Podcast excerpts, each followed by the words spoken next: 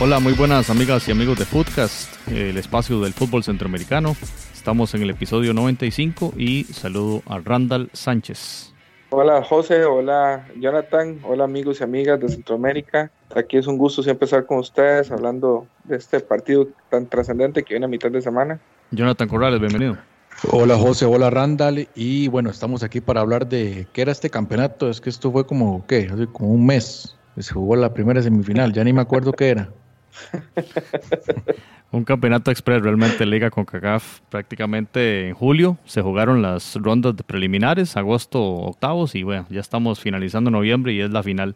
Recordemos, Saprisa le ganó 1 a 0 el Motagua en el Ricardo Saprisa y pues este 26 de noviembre será el partido el partido definitivo por el campeonato y será compañeros el primer partido que juega el Motagua con público. Eso es un dato que es bastante importante mencionar. Así que esperemos, y como lo hemos mencionado en este podcast, un ambiente realmente futbolero, como no lo hemos visto hasta ahora. Quizá, bueno, Jonathan que estuvo en el partido de ida de la final, no sé si fue un ambiente realmente de final, Jonathan, ese, ese juego en el Ricardo Zaprisa. Pues sí fue un ambiente de final, lo que pasa es que mm, el partido no estuvo tan intenso como si lo fue contra el Olimpia y no estuvo lleno tampoco el estadio, digamos que habían ciertas, ciertos sectores que no se vendieron, eh, o digamos que no estaba totalmente repleto el estadio.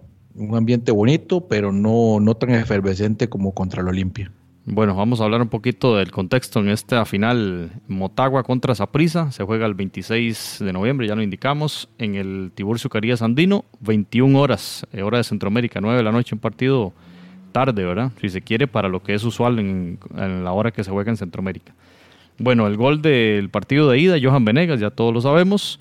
Y como ya lo indicamos, este será el partido, el primer partido del campeonato donde Motagua será realmente eh, local, ¿verdad? Recordemos que jugó todos sus otros juegos en San Pedro Sula, en el Olímpico Metropolitano. Ahí empató a uno contra el Managua FC, empató a cero contra el Waterhouse, el equipo favorito de Randall, el jamaiquino y le ganó 3 a 0 a la Alianza, quizá el mejor partido que lo hemos visto al Motagua en este, en este torneo. Y así que tiene un resultado de dos empates y una victoria como local, cuatro goles a favor y un gol en contra. Eso habla muy bien de la parte defensiva de este equipo, ¿verdad? Lo vimos defenderse también bastante, bastante sólido ahí en el Ricardo Zaprisa en el partido de ida. Mientras tanto, los morados, como visitantes, ganaron en Belmopan 1-3 cayeron en, el Cuscatlán contra el Águila 1 a 0, ganaron en el Moquita Sánchez contra el CAI 0-1 y perdieron 2 a 0 en el Olímpico Metropolitano contra, contra el Olimpia. Dos eh, ganes y dos derrotas para el Saprissa como visitante, cuatro goles a favor y cuatro goles en contra. Así que un poquito más vulnerable el Saprissa, ¿verdad? De lo, que, de lo que hemos visto normalmente. Y por supuesto que en casa y especialmente en Honduras, ese partido 2 a 0 en Olimpia que eh, con un resultado así similar entre el Motagua, pues por supuesto que el Motagua sería eh, campeón.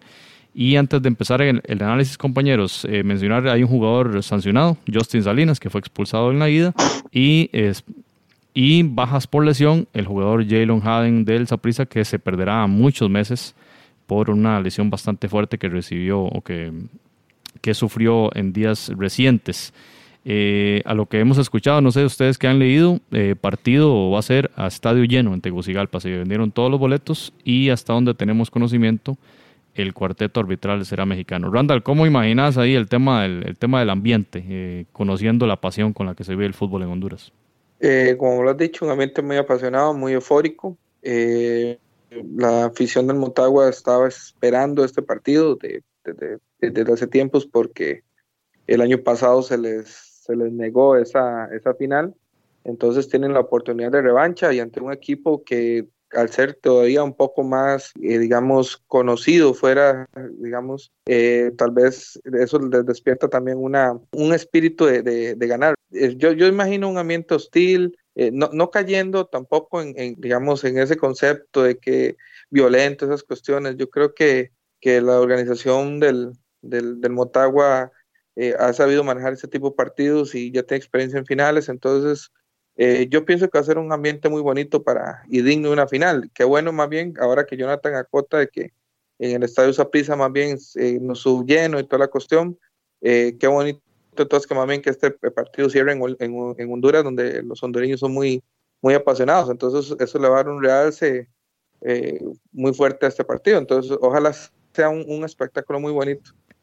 Con respecto al Motagua, creo que hay un lesionado y esa información que yo intenté, bueno, corroborar, que es el de Reinieri Mallorquín, que no estuvo en la alineación contra, contra el equipo del maratón, lo cual me extrañó porque en algunas, en algunas páginas él salía como en la banca, pero ya finalmente usted ve la, la, alineación final y él no estuvo en la banca. El partido pasado contra Saprissa, eh, Reinieri Mallorquín era el único suspendido por tarjetas en el Motagua. Entonces, eh, era el jugador titular y por eso jugó Castellanos. Eh, ahora contra el Maratón, Castellanos vuelve a ser titular. Bueno, Castellanos, para los oyentes que no, no siguen el fútbol hondureño, Castellanos eh, fue convocado a la selección, jugó con la selección en esta fecha y por lo tanto sería de esperarse que Castellanos vuelva a ser titular, aun y cuando, por supuesto, que Reinier Mallorquín es el que habitualmente jugaba como titular. Es lo único, por lo menos, que de la información que tengo acerca del, del Motagua. Muy bien, gracias ahí por la actualización, Jonathan. Y recordarles a los oyentes el tema del reglamento de la Liga CONCACAF. En este partido, a diferencia del resto de series, no vale el gol de visita como criterio de desempate. Es decir, cualquier triunfo del Motagua por un gol obliga a jugar tiempos extra. Entonces eso, eso tiene que estar muy claro. El Motagua puede ser campeón si triunfa por más de dos goles de diferencia y por supuesto si el Saprissa empata o si gana el partido, será también campeón. Entonces, eh, eso tiene que, tenemos que tenerlo muy claro, no aplica el gol de visita como criterio de desempate y lo del tiempo extra aplica ya las nuevas normativas de FIFA respecto al, al cuarto cambio que se puede desarrollar o se puede implementar en estos tiempos suplementarios, lo cual es bastante interesante porque aquí en CONCACAF, bueno, no, no, lo recuerdo yo un caso anterior en el que se haya aplicado este cuarto cambio. Además, eh, recordar que las sanciones que vengan en este partido, es decir, un expulsado, por ejemplo, aplicaría para la Liga de Campeones. Así que cualquiera de alguna sanción por tarjeta roja en este juego se va a aplicar en el partido de ida o en ambos, depende de la sanción del juego de Liga de Campeones que vaya a desarrollar tanto Saprissa como Motagua en febrero de 2020. Uno esperaría un, ambiente como el que se vivió el año, el año pasado en la, final Motagua Herediano, donde bueno, el, el, Motagua ganó el partido al Herediano con dos goles de Román Rubilio Castillo Álvarez y bueno, yo supondría un, un, ambiente muy similar, incluso tal vez un poco más, más fuerte, ¿verdad? Porque tal vez el Motagua llega con más posibilidades que aquella vez donde ya llevaba un 2 a 0 en contra. Sí, un estadio que empujó mucho y, y la calidad de Castillo, bueno, llevó a Heredia casi al, al extremo para lograr ese gol. aparte que ese tema de que el Motagua no ha podido jugar con público, me imagino que la afición está, está bastante deseosa de, de llegarse al estadio. Y yo me imagino que, digamos, todavía tienen presente la final pasada, porque recuerde que al perder esa final ellos fueron, digamos, una afición muy, muy víctima de, memes, de bullying y todo lo que son por sus demás, eh, digamos, rivales dentro de Honduras por haber perdido esa final. Entonces ahora se cobran la revancha y regresan, ¿verdad?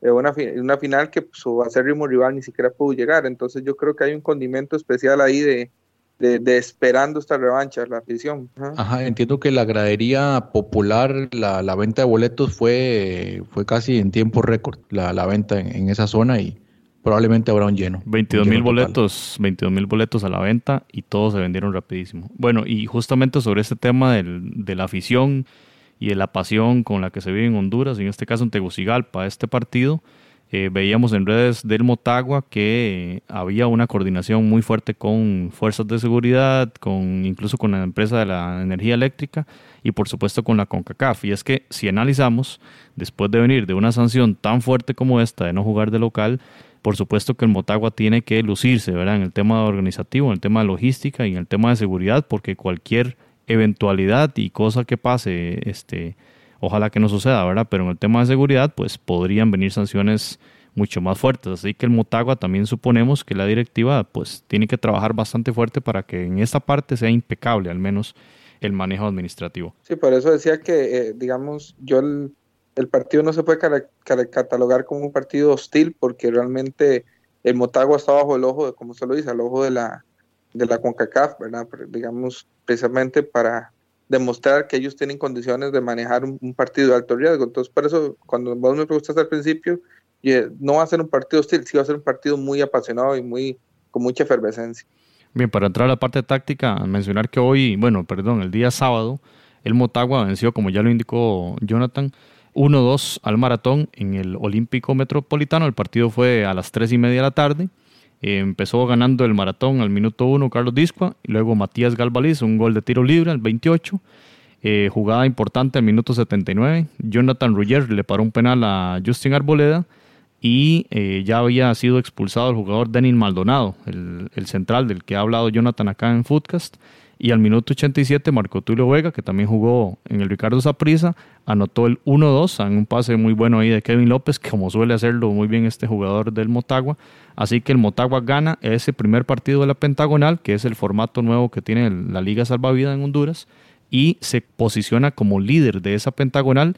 Y además de eso su archirrival el Olimpia perdió contra el Vida 2 a 1, así que el Motagua lidera esa pentagonal y entonces viene con la moral bastante alta, eso es importante mencionarlo, así que el Saprissa va a llegar y se va a enfrentar no solo a un estadio lleno, a una afición eh, muy bulliciosa que mete mucha presión, sino también a un, a un DT y a unos jugadores muy motivados. Y justamente sobre la alineación estábamos comparando eh, la titular del partido contra Maratón del día sábado con la titular de la ida contra el Saprisa y repiten prácticamente todos los hombres, excepto, vamos a ver, Kevin López fue el único que no jugó de titular el día de ayer contra el Maratón. Entró de cambio al 62, pero el resto de la nómina, Ruger, Montes, Pereira, Maldonado, Elvir, Izaguirre, Castellanos, Galvalis, Moreira y Estigarribia. Prácticamente el equipo completo. Así que así llega el Motagua muy, muy motivado en esa serie contra el Saprissa y paso a hablar del Saprissa que el sábado en Costa Rica empató a uno en las eh, semifinales, en la ida de semis del torneo Apertura 2019. Empezó ganando al, al, 38 con gol de Alex Robinson, que tuvo una muy buena serie contra el Olimpia, dicho sea de paso. Y el Herediano empató al minuto 90 más 2 por eh, Bernie Burke y expulsado dos jugadores de Herediano. Aquí lo importante de mencionar es que, eh, al igual que el Motagua, el Saprissa salió con 10 hombres que fueron titulares contra eh, ese equipo del Motagua. solamente Justin Salinas, eh, digamos que no, no jugó. El resto de la alineación, la misma contra el Herediano y la misma contra el Motagua. Aaron Cruz, Ricardo Blanco, Aubrey David, Robinson, Barrantes, Angulo, Olaños, Leal, Venegas y Manfred Ugalde. Compañeros, ese es el, escenario que tenemos para el partido de vuelta de la final. Así que, Jonathan, ¿cómo, cómo podemos analizar con todos estos datos cómo llegan ambos equipos al, a este partido de la final.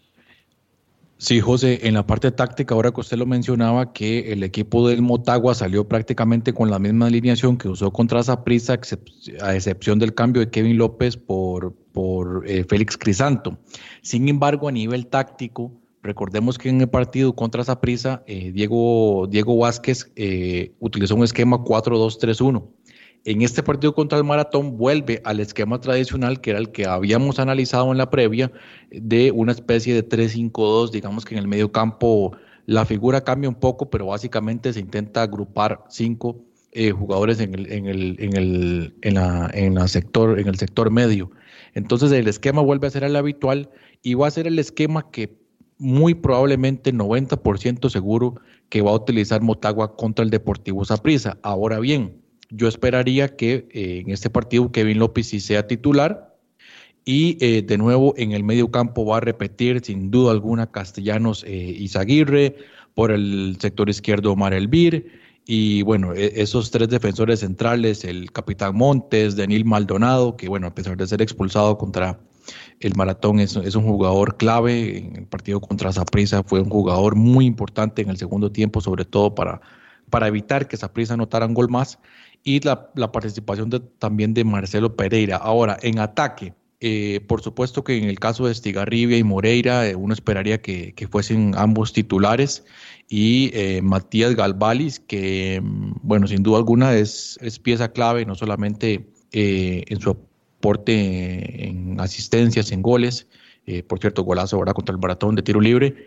Eh, ojo, ¿verdad? Otra de las armas que podría utilizar el, Motagua, pero me parece que es, es el jugador por el cual pasa eh, la pelota en el Motagua y por supuesto tratando de buscar los flancos, ya sea con por la izquierda con Kevin López o por izquierda lo que puede hacer, perdón, por derecha por con Kevin López o por izquierda con Omar Elvir.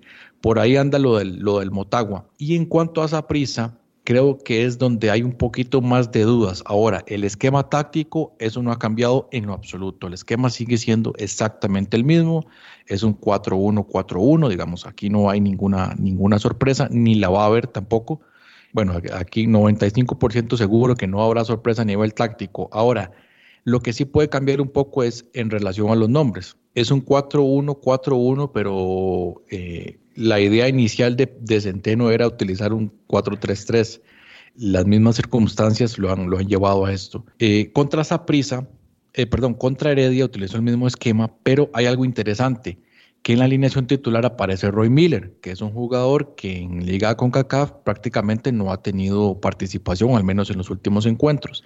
Se lesionó. Roy Miller se lesiona y colocan a Ricardo Blanco de lateral izquierdo y Audrey David lo pasa a central de inicio. Audrey David estaba de lateral izquierdo con la entrada de, Roy Miller. Alexander Robinson por derecha, ese sí va a ser titular definitivamente, pero por la derecha incluyó a Yael, a Yael López, que es un jugador que es lateral derecho, esa es su, su posición habitual, pero en esa prisa, dadas las circunstancias, había estado jugando de extremo derecho. Entonces, esa es la duda que por lo menos tengo ah, en lo que pueda mostrar el, planteamiento de Centeno, sobre todo ahí en el lateral derecho, porque las dudas que tiene eh, el, entrenador son muchas eh, en la parte defensiva y no creo que se, que se arriesgue con un Luis José Hernández, no creo que haga muchos cambios ahí es entonces donde, donde tal vez me, deja un poco de incertidumbre lo que puede hacer, porque incluir a Yael López de titular en, en, Tegucigalpa es, sería complicado, ¿verdad? Y con estas lesiones de, de, de Haden y mala, mala expulsión, es donde la expulsión de Salinas es donde creo están las principales dudas. Disculpen ahí que me extendí un poquito con el comentario. Tranqui, Jonathan. Eh, muy bien por todo el aporte táctico que nos da. Y quiero preguntarle a Randall respecto a esta, eh, este aporte de Jonathan, si podemos hablar que hay favoritos en este juego, en este partido definitivo por el torneo Liga con CACAF. Voy a hacer un discurso muy políticamente correcto. Yo creo que si los dos equipos llegaron a la final eh, es porque son favoritos. Inclusive también hay que reconocer que Zapisa va ganando el partido y eso también hay que tomarlo en cuenta, ¿verdad? Eh, entonces, eh, si bien es cierto, obviamente, el que cierra el local por la presión del público y todo, y que todavía en Centroamérica los, equipos todavía son muy emocionales y eso juega, no olvidemos que Zapriza es un equipo grande también, con una tradición y una historia. Eh, al punto que el mismo presidente del Motagua la ha querido minimizar diciendo que a ellos no les importa la historia, sino, sino ganar una copa, lo que significa es que sí tiene, está dando a entender que sí tiene un profundo respeto porque esa pieza como institución, pero digamos que eso no va a jugar en la cancha. Yo sí, yo creo que, que el Saprissa va a ser favorito siempre y cuando logre ser inteligente y manejar esa ventaja.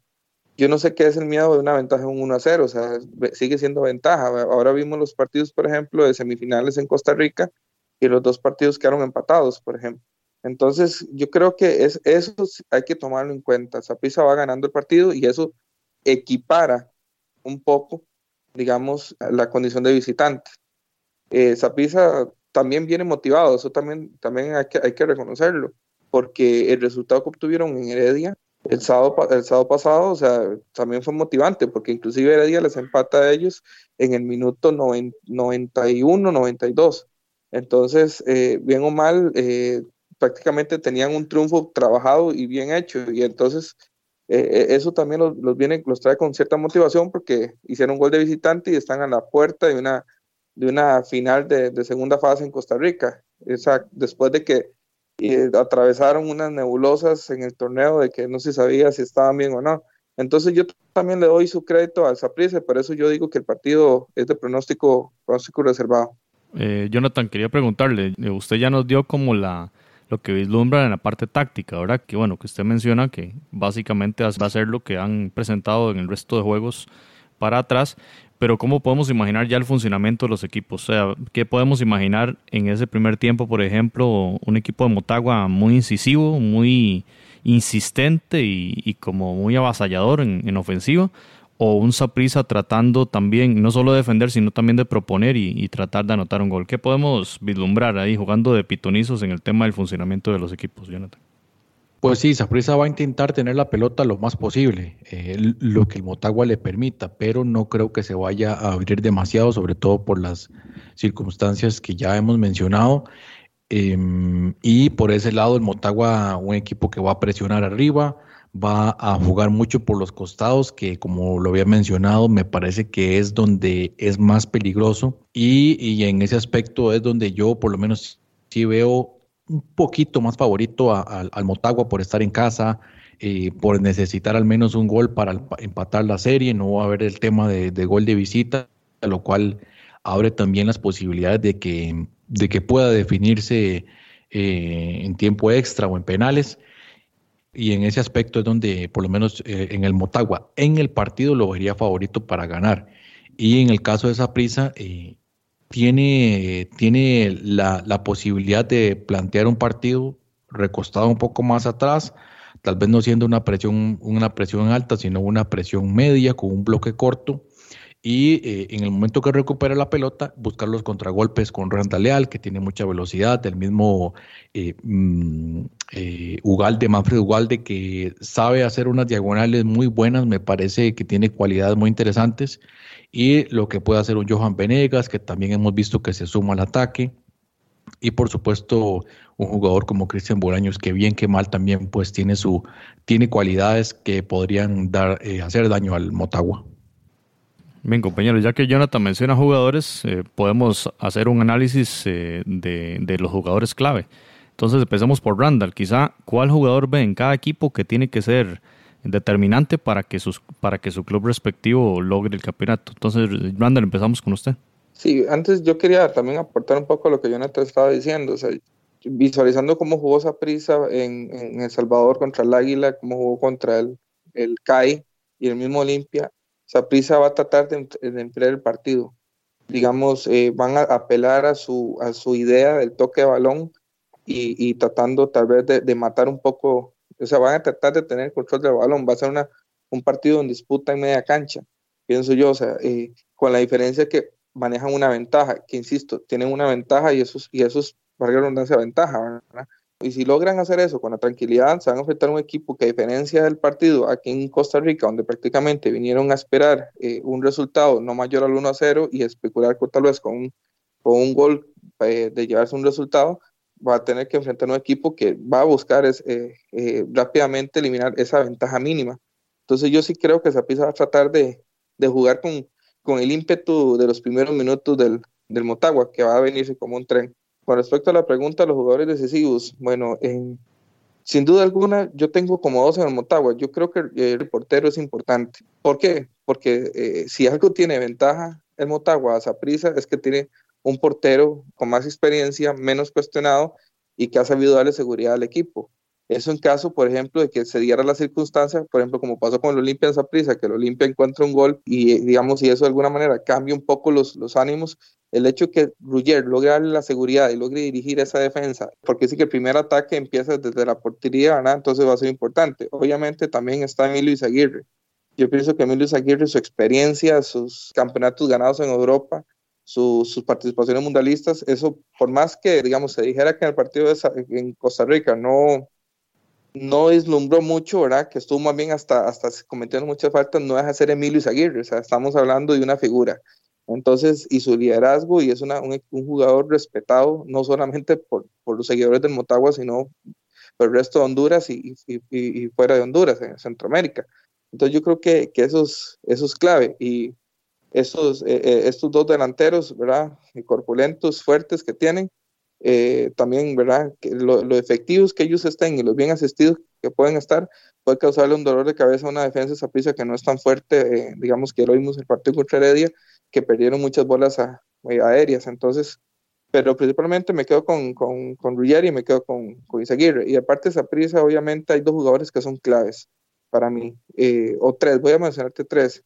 Eh, eh, Barrantes, el equilibrio medio campo, recuerde que Barrantes es, es digamos, es un equilibrio, Barrantes cuando está inyectado, Barrantes es prácticamente el cerebro de esa prisa, muchas veces minimizado por los logros de sus los otros jugadores, digamos, pero Barrantes es con su experiencia mundialista, su experiencia internacional, eh, su, su, tranquilidad y su serenidad, y si llega enchufado, Barrantes va a ser fundamental en esa prisa.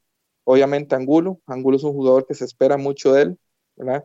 Eh, que es un jugador que a mí me queda debiendo en partidos importantes. Entonces vamos a ver, eh, bueno, ya me, ya me cerró la boca contra el Olimpia, ¿verdad? Entonces vamos a, a, ver qué, tan, qué tanto Angulo puede funcionar y obviamente el Emilio Aguirre de prisa, como lo veo yo, eh, Cristian Bolaños. Cristian Bolaños, por más que lo critiquen, que le sirven, sigue siendo un jugador de, con experiencia en Champions, con experiencia en Dinamarca, con experiencia en muchos países, pues, eh, tres veces mundialista, o sea, eh, muchas veces ganador de títulos, eh, tercer lugar en un mundial de clubes, entonces es un jugador que, que puede darle al Zaprisa. Si él llega enchufado, ya con esa madurez que tiene que demostrar, puede ser un jugador determinante. Esos para mí son los, los, los jugadores importantes en los dos equipos.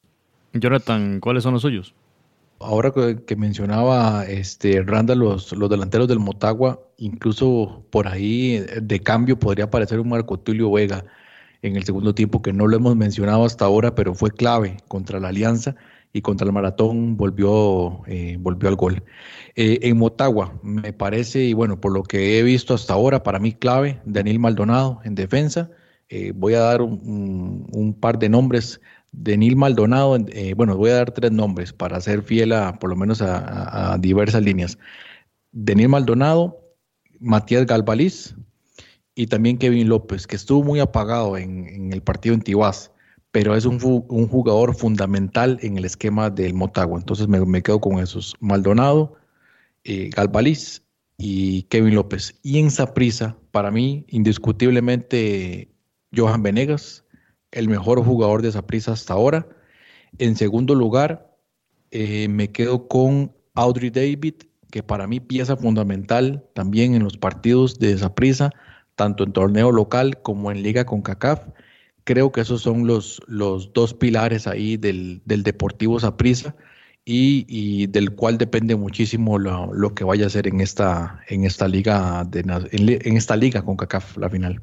Bien, gracias compañeros. Yo, bueno, copio lo que dice Randall porque suscribo todo lo que menciona sobre Emilio Izaguirre y a pesar de los cambios tácticos que ha hecho eh, Diego Vázquez en este jugador, que no lo puso a jugar de lateral izquierdo como ha sido eh, su posición natural, entre comillas, durante toda su carrera, sino que ahora está como mediocampista, ha logrado pues acomodarlo bastante bien en el esquema del Motagua y es una figura internacional que regresa al fútbol de su país y es, no es poca cosa, como ya acaba de mencionar Randall respecto a Cristian Bolaños en, en, el Saprisa. Entonces, escoja a Isa ahí en el Motagua, un jugador clave. Eh, y en el caso del Saprisa, me parece que clave será la participación de Aaron Cruz, porque se requiere de un rendimiento, digamos que casi perfecto, cosa que no ha mostrado en el resto del campeonato, ¿verdad? ya lo hemos mencionado que la portería en el Saprissa ha sido una de las posiciones más discutidas más cuestionadas por un rendimiento no el mejor, ¿verdad? Tanto de Briseño como de Aaron Cruz, inclusive han utilizado el tercer portero en algunas ocasiones, pero que requiere que Cruz esté muy fino para este partido, porque los embates del Motagua van a ser bastantes y en una circunstancia de juego, eh, si se quiere, muy distinta a la que viven normalmente en el fútbol de Costa Rica. Van a jugar contra 30.000 aficionados. Aquí quizá tienen ese ambiente en el Alejandro Morera Soto, y quizá nada más, ¿verdad? Porque contra Heredia, si bien si es un estadio de 10.000 personas, no, no es tanta la presión que se sentirá, por ejemplo, en este partido contra, contra Motagua. Así que eh, es una circunstancia no nueva, porque ya, ya mencionó Randall, hay muchos jugadores de experiencia en esa prisa, pero sí, para porteros como Aaron Cruz, quizá el, partido más grande que este que ha jugado fue aquel contra Tigres y le fue bastante mal. Recordemos el error grueso que tuvo, bueno, fue más eh, pase de Aubrey David el error, ¿verdad? Pero ahí sufrió bastante en ese partido. Bueno, yo sí lo doy como una figura clave que si tiene un buen rendimiento, o sea, Saprisa, si quiere ser campeón, necesita un buen rendimiento de este jugador. Así que por ahí, por ahí están las, las líneas, compañeros, en estos jugadores. Yo coincido con, coincido con Jonathan. Eh, el papel importante de Johan Venegas. Johan Venegas eh, es goleador del torneo y todo, y es yo creo que un punto aparte en esa prisa, pero yo me fui más por jugadores de media cancha porque yo es donde vislumbro el, el, partido que esa prisa tiene que hacerlo es ahí, media cancha. Entonces, si, si, si, si estos tres jugadores, eh, eh, Barrantes, eh, Angulo y, el mismo Bolaños están enchufados, el partido de Johan Venegas se le puede hacer un poco más fácil. De lo contrario, Johan Venegas va, a sufrir mucho chocando contra esas torres que tienen el Motagua. Entonces, por eso yo pienso que tienen que ser clave esos tres jugadores en media cancha. Entonces, y coincido con vos, lo, lo Aaron Cruz, porque por eso mencionar a Ruggier, porque creo que en este momento, en lo que se podemos decir que hay superioridad en Motagua es en la portería. Pero si Aaron Cruz demuestra, digamos, de qué está hecho, puede ser un factor importante también en esa prisa. Bien, compañeros, tal vez Jonathan, un comentario de cierre sobre el partido, lo que podríamos esperar, algún elemento que no hayamos aportado. De hecho, ahora que ustedes mencionan algunos nombres, se me olvidó la trivia de hoy. La, trivia estaba muy fácil. Vamos a ver si la pegan. Eh, ¿Cuál es el jugador con más remates a Marco en esta liga con CACAF 2019? Podemos batear, ¿no? ¿Es alguno de los fichajes? Está fácil.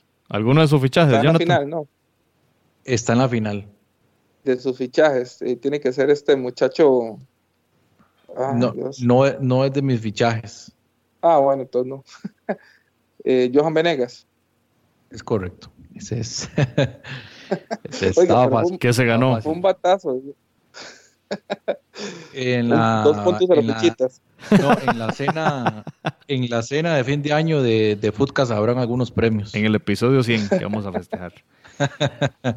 Eh, compañeros, ¿algún aporte final sobre el tema del Motagua Zaprisa? No, bueno, un ambiente, espero que esté muy bonito y que el Honduras, sobre todo Honduras, se pueda lavar la cara ante CONCACAF. Es muy importante para ellos que este partido todo salga bien desde el punto de vista de organización y esperamos que sea un muy buen espectáculo. Yo espero la cereza al pastel de un torneo, eh, digamos, experimental ya con todos los equipos de Centroamérica, los campeones, a diferencia de los torneos anteriores donde ya unos estaban sembrados. Entonces, eh, obviamente fue un torneo con partidos muy malos, con equipos muy malos, equipos muy buenos, partidos muy buenos, eh, equipos que se lavan la cara a pesar de haber hecho una mala presentación. Entonces yo espero que esta final sea una cereza al pastel, que la gente que lo transmite, que son cadenas internacionales fuera de Centroamérica, eh, aprecien el avance del fútbol centroamericano, están representados, digamos, los, las dos ligas, digamos, que llevan la, voz cantante en Centroamérica, ¿verdad? Entonces yo espero que sea un, una final, digamos, eh, donde, donde hay un justo ganador también, ¿verdad? Que no hayan decisiones arbitrales equivocadas y que puedan prestarse a, digamos, a, luego comentarios, ¿verdad? Y entonces yo realmente tengo mucha expectativa y, y, ojalá que gane el mejor. Bueno, sí, yo comparto los, las posiciones de, ustedes dos.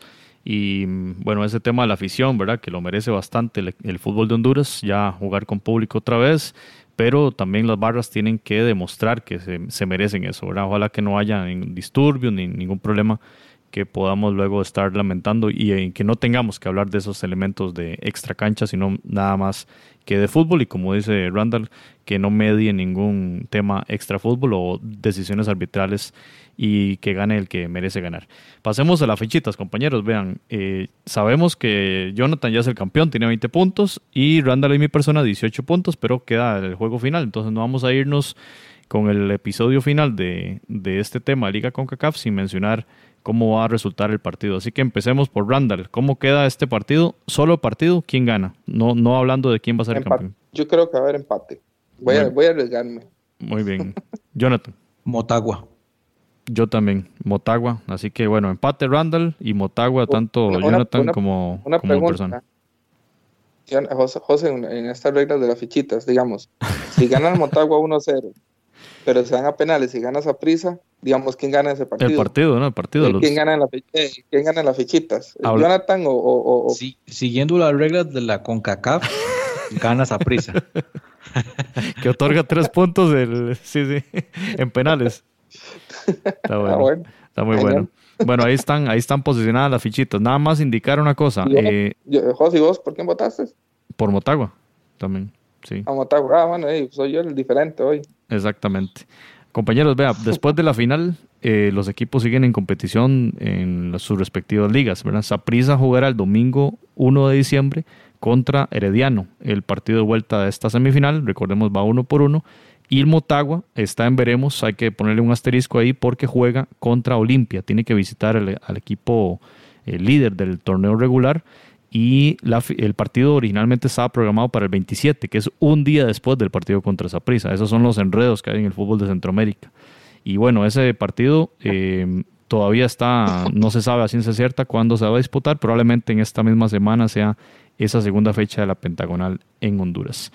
Y bien, antes de cerrar, nada más una pregunta que quiero dejar ahí en el aire. No, no vamos a responderla ahora, pero sí dejarla en el aire y es que se ha anunciado, ¿verdad? Y hay un rumor fuerte, no sé si ya está oficializado, que viene en el 2021 una nueva Copa Mundial de Clubes y que será, eh, no será en diciembre como se hace actualmente, sino que será en el mes de junio y con 24 equipos, de los cuales 3 serán de CONCACAF. Entonces, bueno, no hay mucho detalle sobre esta nueva competición, pero uno empieza a analizar, bueno, ¿y cuáles tres van a ser los equipos y cuál será el mecanismo para seleccionar a los equipos, ¿verdad? En una confederación que todo siempre se hace de la forma más justa y equitativa, como ya todos muy bien lo sabemos. Entonces, eh, uno podría pensar, bueno, si ya está eh, sembrada la competición para el 21, podríamos analizar que pueden ser el campeón de Liga de Campeones de CONCACAF 2020 y de Liga eh, de Campeones de CONCACAF 2021. Ahí tenemos a dos. El otro, ¿de dónde saldría? ¿Será que van a meter al campeón de liga con CACAF 2020? No, no, yo pienso, yo pienso que van, que van los, los dos subcampeones, van a disputar un partido, a un solo partido, me imagino, con un estadio de, esos del NFL de 80 mil aficionados para hacer mucho dinero. Sí, y como para, que, para, que, para que clasifiquen dos equipos de México y uno de MLS para hacerlo bien equitativo. Sí, ya sería muy salada bien justo. que el tercero sea México. Bien, justo. Bueno, compañeros, creo que ahí la dejamos picando. Lo que evitar es que vayan tres, tres, tres, equipos de un mismo país, entonces eh, abrirían algún tipo de, de, formato para, para un tercero. Ahí la dejamos picando y, y si nos queda tarea darle seguimiento a esta noticia, ¿verdad? Porque, bueno, ahí esperemos que las, las federaciones de fútbol del resto de países, que no son Estados Unidos y México, presionen para que esto sea de una forma, digamos, que haya posibilidades, ¿verdad? Porque si no, bueno, vamos, vamos, a seguir en la misma desigualdad de siempre. Yo lo que sí va a ser claro, y una vez póngale, el, campeón de liga con CACAF no hay. O sea, el de la liga, el torneo que estamos jugando ahora, número uno, porque es considerado un torneo inferior al de CONCACAF. O sea, es un torneo clasificatorio con CACAF. Entonces, y sería como absurdo que alguien que quede subcampeón en un torneo arriba no haya, pero si vaya el campeón de un torneo clasificatorio. Habrá que ver, porque, habrá que ver, porque en Europa podría ser el campeón de Europa League, un clasificado a esta, a esta competición. Ah, eso, todavía no está, eso todavía no está definido. Lo queríamos tirar como pregunta y le dejamos al análisis y a darle seguimiento a la noticia. Compañeros, muchas gracias por haber participado, Randall. Eh, un gusto, como siempre, este programa Flash, ¿verdad? Pero ya calentando esa final, ya creo que sea martes. Jonathan. Así es. Así es, no, un placer y eh, nos escuchamos entonces eh, post partido. En el episodio 96 estaremos hablando del resultado de la final y a ver cómo nos fue con, con los pronósticos. Muchas gracias y nos escuchamos. Podcast, el espacio del fútbol centroamericano.